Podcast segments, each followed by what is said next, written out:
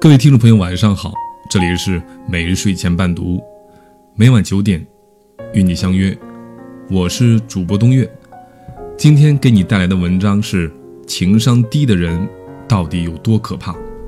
接下来的时间由我分享给你听。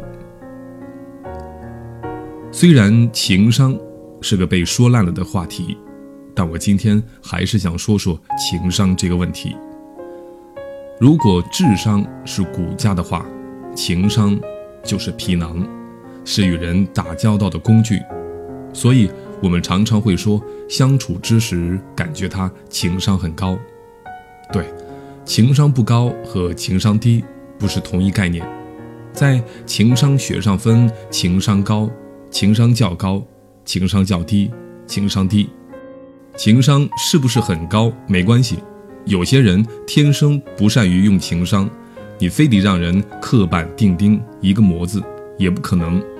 就像术业有专攻，许多人就是不善于交际的，但情商低就麻烦了，因为会坏事儿。我第一次知道情商低会坏事儿，是我还在当实习生的时候。有一天，一个大哥把一单五百多万的生意给谈没了，老板气得吐血。具体的过程是，其实差不多已经快到签合同阶段了。这个大哥给对方客户发相关资料，发了以后也没给对方联系。对方过来催合同，你的合同呢？那个大哥说已经传真给你了，你去传真室看看。对方的主管说说好亲自送来，不送过来也没事儿，但你传真之后好歹给个电话。我们一个公司那么多传真。合同那么重要，我得第一时间拿到。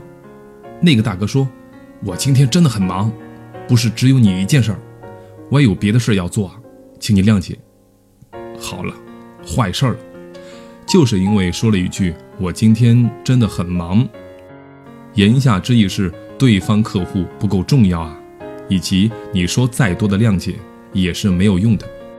下午，老板就接到了对方的电话，说暂时停止合作。因为客户之间除了产品的配合，更重要的是相处的融洽。那是我第一次看到老板强忍住心中的怒火，把那个大哥叫进了办公室，但是他的脸是青的。我师傅跟我说，情商很重要，饭可以乱吃，话不可以乱说。商场如战场，没有好的铠甲，随时等待毙命。后来这个大哥辞职了，其实算是辞退，但老板给了一个比较体面的方式，让他自己辞职，并且给了他半年的工资。我后来见到过这个老板，在一次饭局上，几个老板交流新一年的招聘，他们几乎不约而同地提到，如果连起码的情商都没有，还是算了吧。一，如果进公司碰到询问的时候，连你好，请问，一个字都不会说的，直接 pass。二，有机会的话，在选最终人选时吃一顿饭，饭桌非常见人品，当然绝对不是测试酒量。如果你作为老板，你给他们添了两次水之后，他依然不知道主动帮你添水，说明情商方面的悟性非常低。你刚出校门，不懂事没关系，可以学。如果吃饭的时候总是不停转转盘，请注意是不停的转，说明这个人团队合作可能比较差，以自我为中心。如果他总是不停反驳别人，给别人挑刺儿，那么我也会投反对票。你耿直可以，但耿直的不是时候，性子太直就是情商低，换言之也是习惯问题。他今天跟自己的新认识的同事在老板面前这样说，难保他下次不在客户面前表现出来。我一个忘年交说，情商高可能未必能成事儿，但情商低是必定会坏事儿的。前些日子有一个新媒体编辑来问我关于女性自媒体的未来成长规划，他们的公号尚在起步阶段。因为是朋友介绍，我同意了。我一般会通过邮件回复，于是，在交流后把邮箱告诉他。两天后，我收到了邮件信息，他没有提醒，我倒不介意。我收到后立即给他们发了微信，谢谢，辛苦了，会在这两天回复，并没有任何理睬。半天后，我回复完成，给他们发了一个信息，邮件已经发送，如果有任何问题可以联系。十分钟后，我收到了他们的回复，收到了，没有谢谢，当然更没有任何感激。我本意并没有任何希望他们有感谢。但我觉得谢谢，这样最起码的礼貌总该有。我不敢去说我朋友，我还是一个很重视面子的人，并不想让我那个朋友难堪。后来我朋友和我说，这个编辑出篓子了，主编把他开除了。他对你态度怎么样？我实事求是地说，情商非常一般。我朋友说，那个编辑去采访一个女企业家，结果到了那里。直接冲进了他的办公室，不敲门也不打招呼，更别谈这之前打电话预约了。勉强说完了，结果一句感谢都没有，说好的，合起笔记本就走。那个女企业家后来跟主编说，虽然接受了你们的采访，但还是希望不要报道了，并把当时的情况一五一十告诉了主编。你的情商，代表你自己的情商。也代表一个公司的情商，所以职场里那些低情商的人，注定会慢慢被淘汰。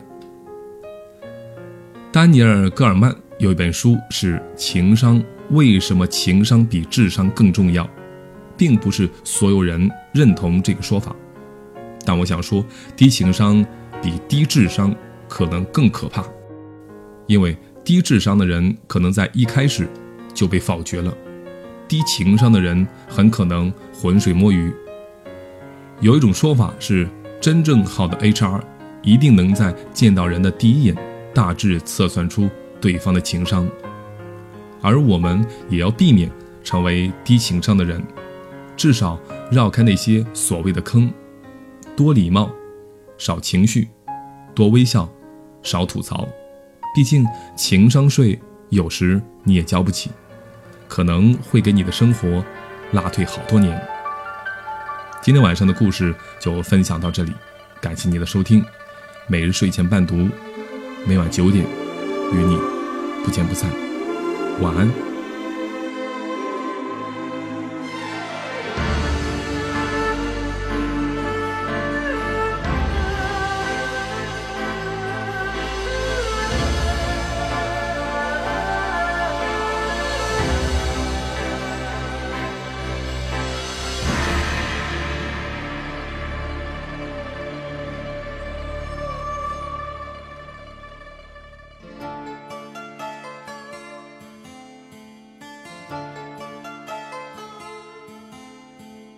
去风里来，带着一生的尘埃，心也伤，情也冷，泪也干。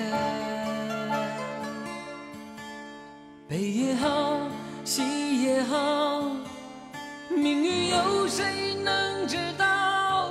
梦一场，是非恩怨随风飘。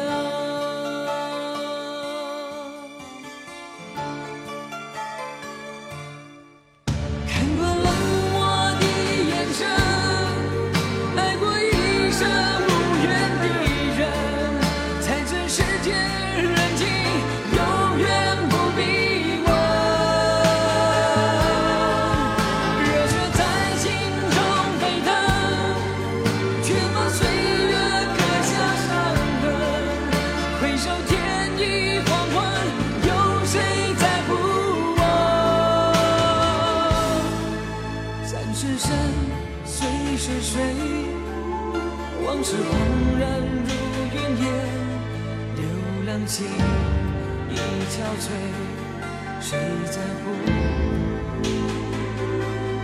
英雄泪？